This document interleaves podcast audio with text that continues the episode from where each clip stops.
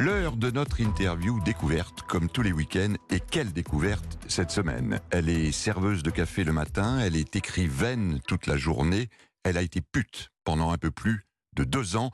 Vous excuserez ma formulation qui vous aura peut-être choqué, mais c'est un mot qu'elle assume qu'elle revendique.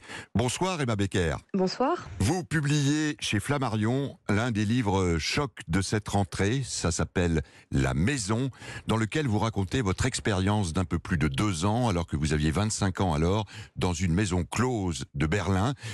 Vous avez choisi d'y aller pour écrire un livre, ou vous aviez envie de vivre cette expérience et vous vous êtes dit, ça pourrait en faire un livre oh bah En fait, euh, un, peu les deux. J'avais vraiment euh, une curiosité euh, à la base pour, pour la profession et pour les femmes qui exercent. J'avais très envie d'écrire dessus, ça m'inspirait beaucoup. Et en fait, l'envie d'écrire, l'envie de faire le boulot, tout ça était, était tout à fait emmêlé. quoi.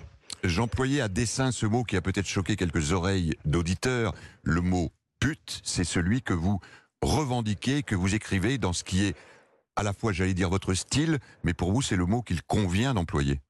Bah, c'est le mot qui convient pour moi d'employer. Euh, après, euh, je, ne force personne. Je comprends tout à fait que des, femmes qui fassent ce métier n'ont pas très envie qu'on utilise ce mot-là. C'était le mot qu'on utilisait entre nous à la maison, et je le préfère au mot de prostituée, qui comporte, enfin voilà, dans sa forme passive à la base, une espèce d'infantilisation euh, automatique des, prostituées, quoi. Enfin des putes en l'occurrence. Est-ce que vous ne redoutez pas finalement que votre œuvre littéraire, parce que j'insiste beaucoup sur ce terme, il y a une écriture, il y a une, une forme d'introspection, une mise à nu même euh, de ce que vous êtes, qui est absolument euh, fascinante, troublante par moments. Est-ce que vous ne redoutez pas, Emma Becker, que l'œuvre littéraire soit finalement quelque peu occultée par la tentation d'y voir un reportage, une plongée dans le monde de la prostitution, ou peut-être à l'inverse aussi une forme de, marketing un peu racoleur bah, Disons que c'était aussi le risque, le risque du projet, mais jusqu'à présent j'ai l'impression quand même que les gens dans leur grande majorité ont compris qu'il s'agissait d'un roman et qu'effectivement euh, le, le, fait qu'il y ait une part d'autobiographie n'empêche absolument pas euh, la part très importante, très significative de fiction, euh, autant dans la narration que dans la façon de reconstituer les souvenirs que j'ai de la maison. Le souvenir étant à la base déjà un appel, un appel à la fiction. Et puis chaque personnage dans, mon livre est, aussi une partie de moi. Donc c'est pour ça que je ne l'ai jamais conçu moi comme un témoignage ou comme un récit. pour nos auditeurs, je vais lire le, le, mot qu'on peut lire euh, en quatrième de couve de votre livre. J'ai toujours cru que j'écrivais sur les hommes avant de m'apercevoir que je n'écris que sur les femmes, sur le fait d'en être une. Écrire sur les putes qui sont payées pour être des femmes, qui sont vraiment des femmes, qui ne sont que ça. Écrire sur la nudité absolue de cette condition, c'est comme examiner mon sexe sous un microscope et j'en éprouve la même fascination qu'un laborantin regardant des cellules essentielles à toute forme de vie. Ce texte, euh, il résume très très bien votre livre La Maison Emma Becker. J'avais toujours ce projet d'écrire en fait une mécanique des hommes qui, qui, aurait été un peu un pendant à la mécanique des femmes de Louis Calafert. Euh, après, quand je relis mes livres, effectivement, je, je m'aperçois bien que tous mes livres sont un discours féminin sur le fait d'être une femme et ce que ça m'inspire, ce que ça engendre et puis l'aventure, euh, l'aventure que c'est. La mécanique des hommes, il me semble qu'elle a été écrite euh, dans tous les livres depuis le début de l'humanité puisque la parole appartient majoritairement aux hommes dans ce domaine comme dans les autres.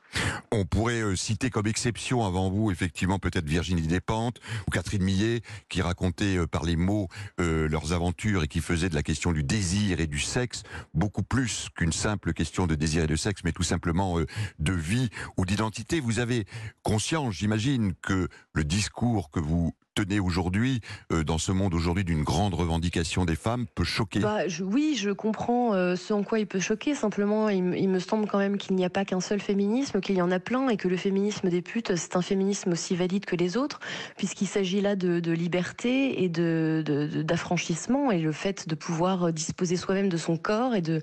Je parle plus, en vérité, de liberté et de prise de pouvoir et de prise de parole que de prostitution. Et vous retournez finalement, d'une certaine manière, euh, une forme de proposition qui semblait induite, la prostitution soumission de la femme, vous faites, vous, de la prostitution à travers votre récit, votre expérience, un exercice de pouvoir de la femme sur l'homme. Oui, parce que moi, c'est cette expérience-là que j'ai choisi de faire et que j'ai pu faire parce que je suis tombée dans un endroit comme la maison. Et mais il me semble quand même qu'on occulte beaucoup l'existence des prostituées qui ont choisi de faire ce métier et qui, en tout cas, si elles ne l'ont pas choisi, si elles le font simplement parce qu'elles ont besoin d'argent, euh, qui ont le droit, je pense, de travailler dans des conditions, euh, dans des conditions dignes. Est-ce que pour vous, c'était une manière de résoudre une forme d'injonction contradictoire auxquelles les femmes sont aujourd'hui soumises dans notre société? Elles doivent être femmes, elles doivent être mères, elles doivent travailler, elles doivent être putes parfois pour leur conjoint. Bah, Peut-être de les exposer pour les disséquer euh, après. Euh, aujourd'hui, les rôles ont tendance à se, à se, mélanger un peu. Ce que j'ai découvert en faisant cette expérience, c'est que les rapports de soumission et de domination sont jamais vraiment identiques et que dans un contexte comme celui-là, auquel vraiment on s'attend à une soumission totale de la femme, on s'aperçoit que souvent, en fait, c'est la femme qui a le pouvoir. Qu'est-ce que cette expérience et ce livre vous ont, Emma Becker, appris des hommes? Bah, J'ai pas l'impression d'avoir appris beaucoup, beaucoup des hommes. J'ai l'impression d'avoir. Vous saviez déjà appris... Non, en tout cas, j'ai appris beaucoup plus des femmes. Enfin, j'ai l'impression d'avoir une relation beaucoup plus paisible maintenant avec les femmes, d'avoir beaucoup plus confiance. Je crois que ce qui m'a surprise par rapport aux hommes, c'était peut-être ce que eux viennent chercher au bordel, ce qui n'est pas forcément ce qu'on attend. C'est pas forcément toujours du sexe. D'ailleurs, c'est une tentative de, de, réduire la solitude entre les êtres.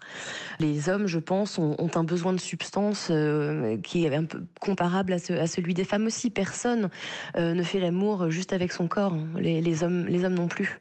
Ça vous a changé cette expérience, Emma Becker? Oui, à beaucoup de niveaux. J'ai l'impression d'être beaucoup plus paisible avec, euh, avec moi-même, avec mon, besoin d'évoquer de, d'évoquer le désir, de ressentir moi-même du désir. J'ai l'impression que mes revendications féministes se sont beaucoup plus étayées euh, en, faisant cette expérience-là. J'ai l'impression d'avoir euh, vraiment pu comprendre mieux mes contemporains. Je, ne prétends absolument pas parler pour qui que ce soit d'autre que moi-même. Simplement, ce que j'essaye de dire, c'est que la prostitution, c'est une multitude d'expérience et que mon expérience à moi n'invalide pas l'expérience des femmes que l'on force à faire ce métier.